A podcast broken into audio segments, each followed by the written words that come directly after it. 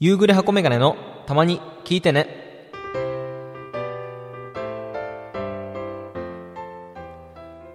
皆さん、こんにちは。夕暮れ箱メガネと申します。この番組では、私、夕暮れ箱メガネの日常や興味がある話題をお送りします。素人によるカミカミグダグダ音声コンテンツでございます。ということで、第8回の更新になりますね。で、前回が10月の25日にあの収録というか音声撮ったってメモってあるんですけど、もう10月の末に撮って、で、もう11 月を通り過ぎて12月1日に、まあ今これ撮ってるんですけど、もうついに1ヶ月以上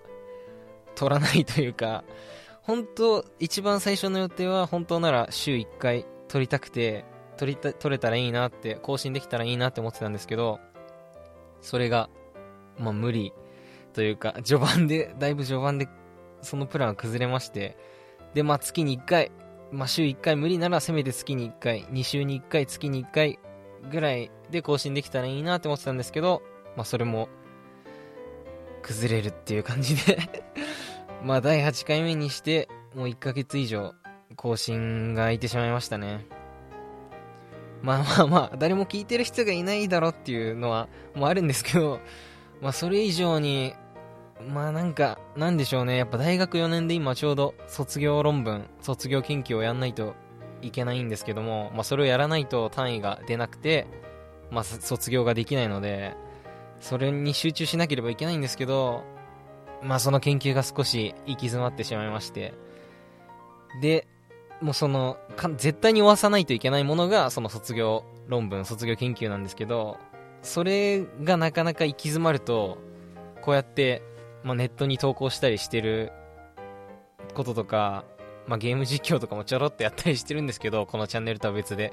まあ、そっちのチャンネル登録者数はま20人とかなんで、まあ、これもまあまあまあ言うほどのことでも、わざわざここで恥さらすことでもないんですけど、まあ、そうやって並行して、で、あとま社会人だったらブログ書いてみようかなとか、いろいろなんかややりたいことあるんですけど、そういう細々した、その研究以外のことっていうのもなかなかやる気が起きなくなるっていうめちゃくちゃな悪循環が起きてまして、その何かこれをやんなきゃいけないっていうのが進まないっていうか行き詰まってしまうと、それに伴って周りのことにもなんかやる気が出ないっていう、まあこれ分かる人は共感してくれるかもしれないんですけどね。もうその課題が終わらないっていうことでやっぱ他のことにも力を入れたくないというか、入れられないというか、メインのものが終わってないとサブのものに、まあ、取り組めない性格なので、で、案外、まあゲームとか、スマホのソシャゲとかやるんですけど、そういうゲームとかはサクッとできてしまうので、そういう10分、20分とかでやれちゃうゲームを永遠にやり続けるっていう。その悪循環で11月1回も更新できなかったんですけど、まあ、しなかったんですけども、いや、やっぱりちょっとここは自分的にも少年場というか、少年場っていうか、まあ、やっぱ大学生なんで結局研究を終わさないと卒業できないっていうのがあるんで、ま、さすがに留年はしたくないんですよね。友達には、ああ、もう留年しちゃうかも、あはは、みたいな感じで言うんですけど、本当はもう絶対留年なんてしたくないんですよね。やっぱ下の世代と一緒になっちゃうっていうのもあるし、まあなんか、ちょっと昔とは違いますよね。昔はもっと学費とかも安かったんですけど、今は昔に比べて倍ぐらいしちゃいますし、まあ昔って言うと30年とか40年前の話になっちゃうんですけど、その頃に比べたらやっぱ一回1年留年すると、まあその分学費がかかってしまうというのもあって、まあその、そうすると親にも迷惑かかってしまうので、できればストレートで卒業したいっていうのがあるんで、ここで一回リセットして、ほんと研究をやんないといけないんですけど、まあ12月の年末と正月は休暇返上して、まあやんないといけないなっていう感じで、まあそうでなくても、この4年生になった1年間っていうのは、すごい、もうそれまでの3年生と、比較にならないぐらい暇だったので、なんでその時にもっと前にやんなかったんだっていう。もう今頃8割ぐらい卒論終わしとけば、あとはハッピーハッピーで年末と正月を過ごせるんですけど、まあ、それもなかなか、やっぱ家にいると切り替えがうまくいかないんですよね。やっぱ大学もオンラインなので、オンラインで授業やってると学校に行くことがなくて、で、家にいると集中できないって感じで、で、だらだら、ずるずるとここまで来てしまったんですけど、まあその研究のテーマも、やっぱ初めてやることなんで、まあしか、致し方ないのかななんて思いながら、まあ、とりあえずこの年内ですね、年内にどうにか卒論をまとめて、まあ1月始まったら、その教授に見せて、ちゃちゃっと直してもらって、提出と発表みたいな感じで進むんですけど、卒業の発表っていうのは、卒業論文っていうものは。そういう感じで、まあ区切りがついて、単位が出て卒業っていう流れなので、まあどうにかしてまとめ上げてっていう感じですね。まあこれを聞いてる人にとってはどうでもいいと思うんですけど、まあそういうわけで、なかなか更新ができなかったというか、しなかったっていう感じですね。なので、まあ、12月も、これ1日更新したら、まあ、年内はちょっと、一回、こういうネットとかから離れて、ほんと集中して、卒業論文書こうかなって思うんですけど、で、ですね、まあ、今月というか、前回から空いた1ヶ月以上空いて何があったかっていうのをちょっとお話ししたいんですけども、車を買いましてというか、まあ、買いましてって本当は言いたいとこなんですけど、まあ、買ってもらいましてですね、正確に言うと。親にお金を出してもらって、で、まあ、半分くらいは、あのー、こっちが出すよって言われて、あとの半分は、あの、働いて、少しずつ返してねって言われたので、まあ、それはありがたく、ありがたく、そういう方向にしてもらおうかななんて思うんですけど、まあ、軽自動車なんで、まあ、ほん、まあ、その車にこだわりっていうものがまだ自分の中で出てきてないので、全然。なので、まあ、まず、まあ、最初は、本当は、親は、お母さんは中古車、最初は中古車だよって言って、中古車の方がいい、いいんじゃないみたいな、結局ぶつけちゃったりするから、中古車の方がいいんじゃないみたいに、中古車進めてきたんですけど、やっぱり、大事に乗りたいなって思ったんで、その新車の軽自動車ですね。を選びに行きまして、で、まあ、半分は僕が出して、半分は親が出してっていう感じで。で、働き、一応来年の4月から働ける内定はありがたいことにいただけてるので、まあ働きながら返そうかなっていう。まあ うまいこと踏み倒せればいいんですけど、まあ実家暮らしなんで、まあまあまあちゃんと返そうかなっていうまあ踏み倒すとか良くないですもんね、そういう考えはな、なにでき、できたらいいななんて思うんですけど、まあまあまあ一応返していくってことで、親との契約はそうなったので、で、僕はもう、とにかくペーパードライバーでして、全然、その、乗らないんですね。親の車とかも乗っていなかったので、免許は大学2年生の、1年ですね。大学1年生の終わり頃に、まあ後期ですね。後期には取れてたんですけど、そこから、まあその免許取り立ての時は、その親にも一緒に乗ってもらって、まあ月に1回くらい運転はしてたんですけど、もう大学2年生、3年生、となるにつれて全然乗らなくなりまして、で、4年生になって、車を買って、就職が決まったので、一応泣いてもらえたので、まあ車が必要、僕が住んでる地域は車が必要なので、まあ車を買って、用意してっていう準備してってことになったんですけど、で、とにかくペーパードライバーなので、怖いんですよね、やっぱり。その、車がの、その、車屋さんの方に納車されて、それを乗って家に帰ってきたんですけど、納車された時に、もうとにかく、そのブレーキとアクセルを踏み間違えないかっていう、すごい初歩の初歩が、もう第一段階がめちゃくちゃ心配になって、何回もシミュレーションして、で、もうとにかく何かあったらブレーキ踏めば、とりあえず大丈夫なんで、急ブレーキとかだと後ろに迷惑かけちゃいますけど、スピードはそんな出さずに、アクセル弱めでブレーキをキュッてちゃんと踏めば、とりあえずぶつけたりすることはないんで、まあ走行してるときはそこを気をつけて、で、とにかく駐車がもうできなくて、とにかくバックですよね。後ろに向きに駐車するのがもうめちゃくちゃ、やっぱ慣れてないっていうのもあるんで、難しいんですけど、まあそれもナビに出る上からのっていうか、その線みたいのが出るんですね、下がるときに。それを頼りにして、どうにか止めてるっていう感じなんですけど、で、なんかちょっとこれは自分でもダメなとこかなって思うんですけど、その車が来るって、買うってなった時はすごい、やっぱ欲しくて、いろいろ色とかも自分で決めたんですけど、いざ来て家に、あの、家の車庫に、車庫というか、家に止めると、まあ、1日目は、その愛着もあって、ずっと眺めてられるんですよね。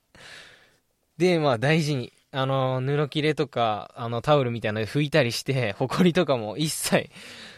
一つのホコリも許さないぐらいのテンションで綺麗に保存というか保管してたんですけど、まあ1日目2日目ぐらい。やっぱり少しずつ時間が経つにつれて、まあ1週間目以降、徐々に、まあ車あるなくらいのテンションになってって、車そういや買ったなくらいのテンションになってて、で、なんか愛着がどんどんなくなってきてる気がして。逆に自分のことが怖くなるっていう、すごい楽しみにしてて、来たものが、いざ、その自分の手に入ってしまうと、なぜか愛着が徐々に落ちてきてしまっているっていう、そのペーパードライバーすぎて乗らないっていうのもあるんですけど、買ったら、まあ乗りましてやるぜぐらいの、自分の好きなところどんどん行って、普段は実家で親に頼りっきりで好きなとこも行けないけど、買ったら乗り回すぜって感じのテンションだったのに、いざ来てみると なんか、週に1回ぐらいしか乗ってないし、まあ、来て3週間ですね。来て3週間ぐらいなんですけど、もう全然、乗るのさえ怖くなってくるっていう。逆に乗らないと、ますます乗るのが怖くなるっていう 悪循環で、まあちょっと、自分のこれからの人間性が心配になるっていう。車に愛着が湧かないことで、自分の人間性が怖くなってしまうっていう感じで まあまあ、働き始めて、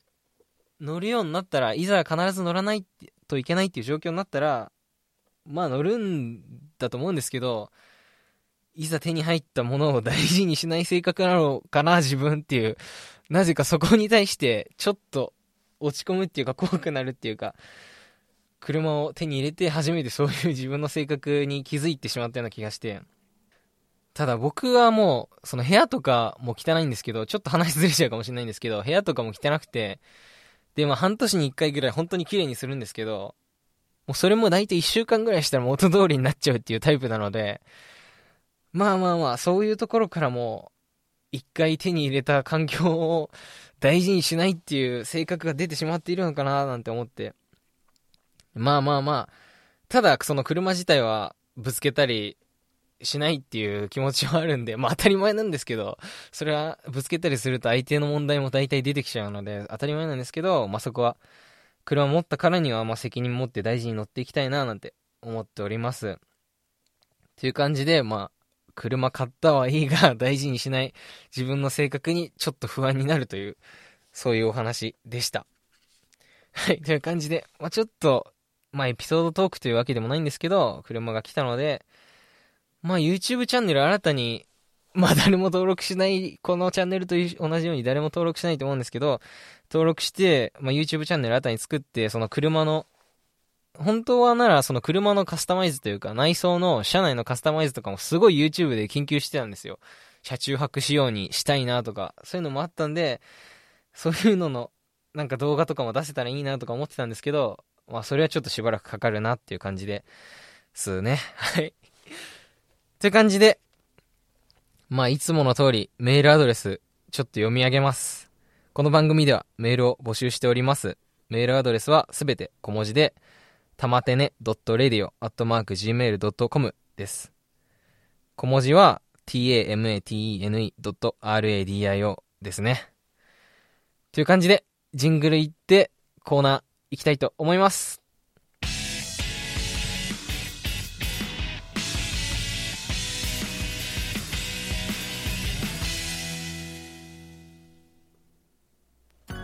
夕暮れ箱メガネのたまに聞いてねでは皆様からのメールを募集中。メールアドレスは、たまてね .radio.gmail.com すべて小文字で、tamatene.radio です。ありがとうひなまし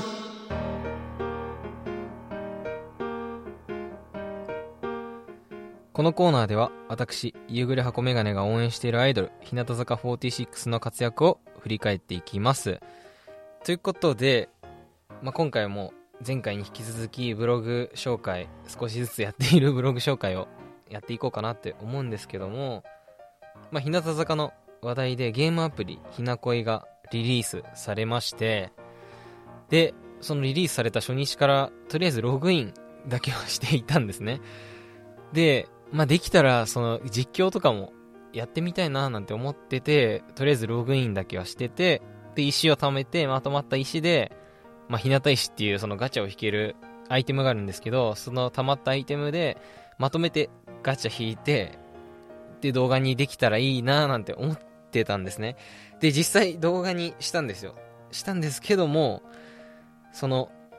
出来上がって一応、まあ、僕の場合その実況した音声と画面のプレイしてる画面とっていう感じでそんな編集はしないんですけどゲーム実況それをちょっと YouTube に上げる勇気が出なくてですねもうなんかちょっと怖い怖いというかまあそういう傾向にあるよっていう話なんですけどそういう例えばひなこいの実況というかガチャの動画上げてる YouTube に投稿者の方もいるんですけど、大概がなんか低評価結構多いんですよね。これって、どういうことかちょっとわかんないんですけど、なんで低評価ついちゃうのかっていうのは僕もちょっと謎なんですけど、大概そういう実況されてる方の動画って 低評価がついてたりするので、もうなんか怖くて、撮ったはいいんですけど、僕も。なんか怖くてあげられなくなっちゃうっていう。で、その YouTube にアップロードっていう寸前のとこまで行ったんですけど、まあ、非公開にするっていう、非公開っていう、公開、非公開、限定公開っていう、その3つの選択肢から選ぶんですけど、まあ、非公開の状況で、今は動画が非公開になってるんですよね。一応、撮ってあげたはいいんですけど、ちょっと、なかなか怖くて公開できないですよね。で、あるわけないんですけど、その実況動画きっかけで、例えばこのポッドキャストを聞いてくれる人が出てきてしまった場合、まああるわけないんですけどね。仮にそういうことがあった場合、その、このポッドキャストの更新頻度も、まあ相当稀、あの、たまになんで、全然頻度が多くないので、ん？なんか期待させるだけさせといて、なんかいざ登録、チャンネル登録とかしたけど、大したことないじゃんって思われるのもなんかちょっと怖いっていうか嫌だなって思ったので、まあ、あるわけないんですけど、そのゲームきっかけで、なんかペースが、なんか週に1回きっちり上げないとダメみたいな雰囲気になっちゃうのが怖すぎて、あの、撮ったはいいものの動画を非公開にするっていう選択をしましたね。なので、まあ、ゲームアプリひなこえ、まあまあまあ、やっていきたい、これからもやっていこうかなって思ったんですけど、まずとりあえず、こっちのポッドキャスト、こっちのひな玉手ねですね。自分のちょっと番組の省略名も忘れたんですけど、このたまに聞いてねっていうものを聞いてくれる人が出てきて、で、そっちの人たちがゲーム実況を求めてくれるまで、もうあと何十年かかるんだって感じなんですけど、今のペースで言ったら。まあ、その時までは、まあまあまあ、ゲーム実況はちょっと控えようかなって思いましたね。まあゲーム実況も、その、やっぱ実況してみて、ガチャとか引いてみて、楽しいんですけど、まあその、低評価が 怖いっていうのと、その自分の投稿ペースをが乱れてしまうんじゃないかっていう、まあ乱れるというか、その頻度を上げなきゃいけないんじゃないかっていうことの二つが、ちょっと自分にとっては まあその、その懸念があるので、まあ非公開にしちゃいましたね。なので、もしこれ聞いてくださる人がいて、ちょっとゲーム実況も見たいよって人がいたら、まあ教えてくれたら、あの、公開にするので 何年後になるかわかんないんですけど、公開にするので、ぜひぜひ教えてほしいっていう感じですね。じゃあ早速、ブログ紹介、ちょっと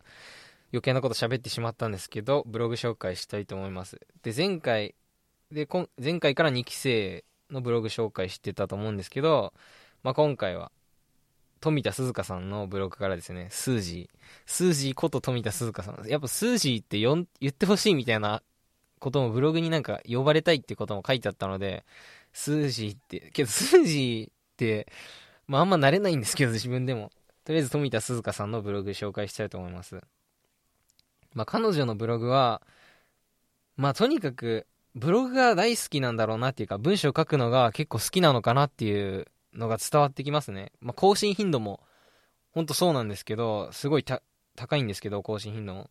まあこれは、まあ、前回メイメイの時も、東村メイさんの時も言ったんですけど、フォントが、ブログのフォントが、まあ、ちょっと違うんですね。やっぱり他のメンバーと。ちょっと特徴的な、まあ、丸文字、ちょ、ちょい丸文字に、に入ってるかわかんないんですけど、あんま角張ってないようなフォントで、やっぱそこにこだわるっていうのは、なんかブログが好きな証拠なのかなっていうか、こだわれるっていうところから、やっぱブログに対するなんか意気込みっていうのが伝わってきましたね。なので、めいめいとかと一緒に、とかと一緒で、一緒にじゃなくて一緒で、まあ、本当に特徴があるよっていうのが、まず一つ目のポイントですね。で、まあちょっと言ったんですけど、更新頻度も高くて、で、あざとかわいいのアルバム発売の時は、まあ20日前ぐらいからもう毎日更新でカウントダウンをブログタイトルでするみたいなこともやっていて、もうそういうのも、なんかすごい、もう毎日更新って難しいですからね、やっぱり。僕がこれを、音声を取るって決めて、週に1回更新できないのまあそれはもう僕の人間性の問題かもしれないですけど、まあそれを踏まえたとしても、その毎日更新っていうことはなかなか、やっぱ習慣になんないとできることじゃないなって思うので、まあこうやって自分でそのアルバム発売の直前の期間だけっていう風に決めたとしても、まあ毎日更新するっていうのは、ブログを毎日更新してくれるっていうのは、すごい尊敬するできる部分だなって、応援したくなるポイントだなってすごい思いますね。で、ブログの内容とかも結構、その告知とかももちろんですけど、何気ないこととかも書いてくれたりして、で、まあこの自粛期間は結構散歩が散歩でいろんな発見があるっていうことを書いてたりして、で、僕も結構散歩するんで、その前、うさぎに餌あげに行くとか言ったと思うんですけど、公園に行って。まあ最近もちょこちょこやってるんですけど、そういう感じでその散歩の魅力みたいなのも書いてたり、まあとにかく、まあ初期は瞑想キャラみたいな、バラエティでもひな、画直しとかでも瞑想キャラみたいになってましたけど、やっぱ多分野への興味が、様々な分野への興味があるっていうことだと思うんで、やっぱりイコール。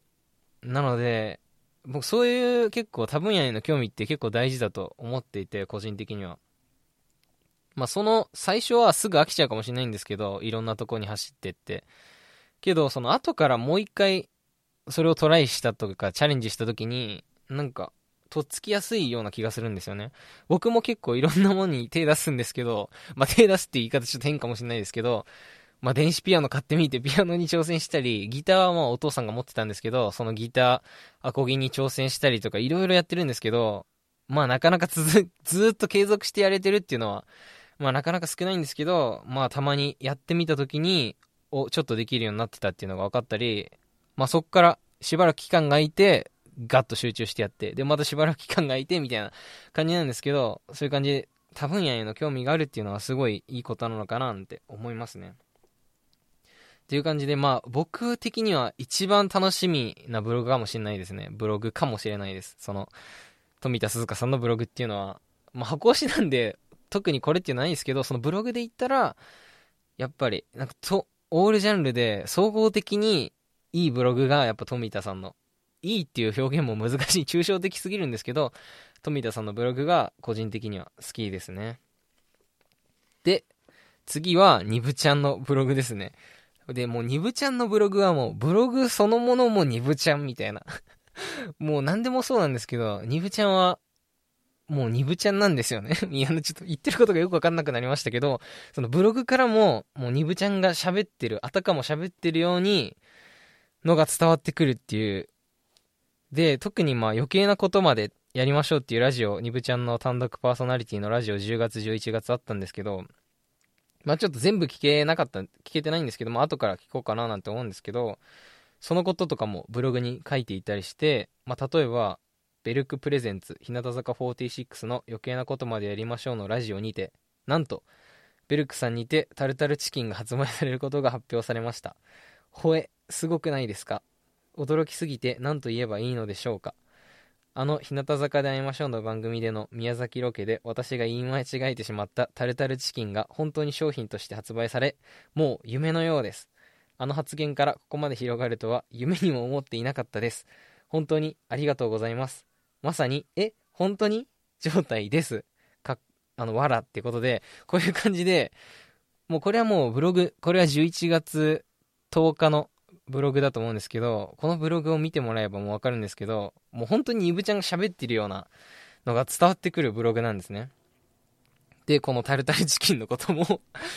すごい書いてくれて、やっぱファンとしては嬉しいじゃないですか。このタルタルチキンはやっぱ鉄板なので、ニブちゃんにとって。もうキラーフレーズというか、まあ、ニブちゃんイコールタルタルチキンと言っても過言では、まあ、ちょっと過言かもしれないですけど、まあ、そうともと言えるのがタルタルチキンなので、このこととかも、やっぱ自分で膨らまして言ってくれてるっていうのが、やっぱファンも盛り上がれるのかなっていう感じで、ブログの内容もそうなんですけど、その書いてある文章だったりもすごい、まあ、鈍々しいっていう形容詞があると思うんですけど、ファンの間では。鈍々しいので、まあ、ニブちゃんのブログは本当に、会えない、今こういう期間で会えないかもしれないけど、やっぱブログを読むことでニブちゃんを、が伝わってくるっていうのが、すごいいいなって思いますね、ニブちゃんのブログ。もうちょっと、まあ、言ってること分かんなかったかもしれないんですけど、まあ、ブログそのものがニブちゃんっていうことですね。ニブちゃんのブログの総括としては。で、次は、浜岸しおりさんですね。ひよたん。ひよたんのブログは、まあ、結構、週に1回とかの更新なので、彼女は。まあ、レアキャラを見つける感覚ですね。まあ、小魚とかと一緒の感じですけど、僕的には。まあ、たまに更新してもらえたら、お上がってるって感じで嬉しくなるんですけど、まあ、タイトルが、最近の浜岸よりっていうので、統一されてるんですね。だからそこもなんかいいなって思いますし、ブレずにこれからも、その、へ、凝ったタイトルとかはつけたりせずに、最近の浜岸日和の一本槍で行ってほしいななんて思うんですけど、まあもちろんスタイルとかもいいんで、写真とかも嬉しいと思うんですけど、やっぱたまに深いことを書いてくれるっていうのがポイントで、で、例えば11月19日のブログの一部なんですけど、最近人生がなぜ一度しかないんだろうと考えています。なぜ一度きりというか時間がないというか年を取るのが意外にも早いなと感じています。この今の私をベースに枝分かれして全く別の生き方をしてみたいです。やってみたいことが多すぎて私の分身が欲しいです。小さい頃は夢がたくさんありました。その夢を叶えられるところまで全部叶えてみたいな。10体くらい私がいて、それぞれ違う生き方をしているけど、結局私の経験値になって、そんな生き方をしてみたいですよね。っていう感じで、すごいなんかファンタジーのような まあ、ひよたもファンタジーな気質あると思うんですけど、そういうファンタジーのような深いような、そういう人生に生ける、まあ、若いのにすごいですよね。こういうなんか価値観というか感性を持ってるのがすごいなと思って、たまにこういうなんか深いようなことも書いていて、なんか忘れちゃってるような、まあ、年を取るにつれて忘れちゃうような気持ちを、まあずっと持ち続けられるっていうのはすごい素敵なことだなって思うので、そういうファンタジーな部分にも、まあ、触れられるというか、ファンタジーな部分が伝わってくるのがひよたんのブ あのブログのいいとこかなって思いますね。10体に分かれて、それぞれの経験値が最終的に自分の経験値になるって、もうそんなアニメみたいな話ですからね。一見、アニメみたいな話なんですけど、本当にそういうことがあったら、人生もっともっと楽しいのかななんて思えたりするので、うん、一見ファンタジーのようですけど、腑に落ちるっていう感じのブログですね。はい、という感じで3名のメンバーのブログ、今回も紹介してきたんですけども、まあどうですかね。これ聞いてる人に伝わってるといいなって思うんですけど、まあまあまあ、自分が読んでみての感想っていう感じなので、まあそんな深いところまで、まあ、理解できてないなって思うんですけど、まあ自分なりに あとまあちょっと何回かだと思うんですけど、紹介できたらななんて思います。表現って難しい。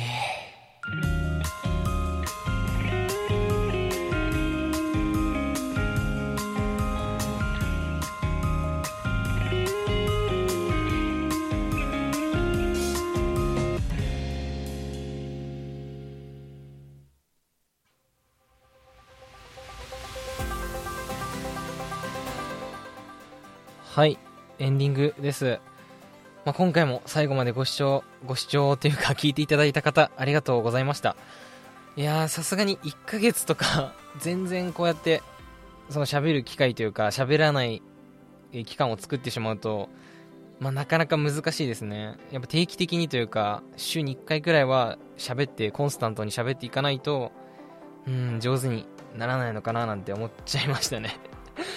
やっぱりただでさえ口下手なんですけど僕は。もうそれがそのありのままで 喋ってしまっているので、まあ、もっと分かりやすい表現とか遠回りな表現じゃなくて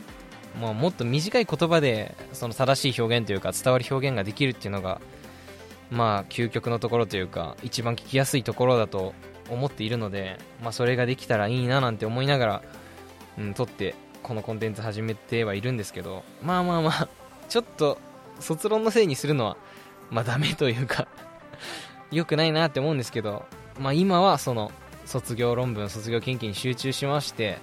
まあ、社会人に、まあ、3月と2月とか3月ですね、そこら辺からもう自分の言いたいことをうまく言葉にして、週に1回ぐらいテンション上げてやっていけたらななんて思いますね。まあちょっとブログ紹介のメンバーさんの日向坂のメンバーのブログ紹介のコーナーとかはちょっと技術上がってないかもしれないんですけど、まあ、そこも楽しんで聞いてもらえるようにちょくちょく頑張っていこうかなって思いますね。で、オンラインライブとかも12月24日にあるので、そこはちょっと見て、まあ、また卒論のモチベーションにもしたいななんて思ってます。本日も最後まで聞いてくださってありがとうございました。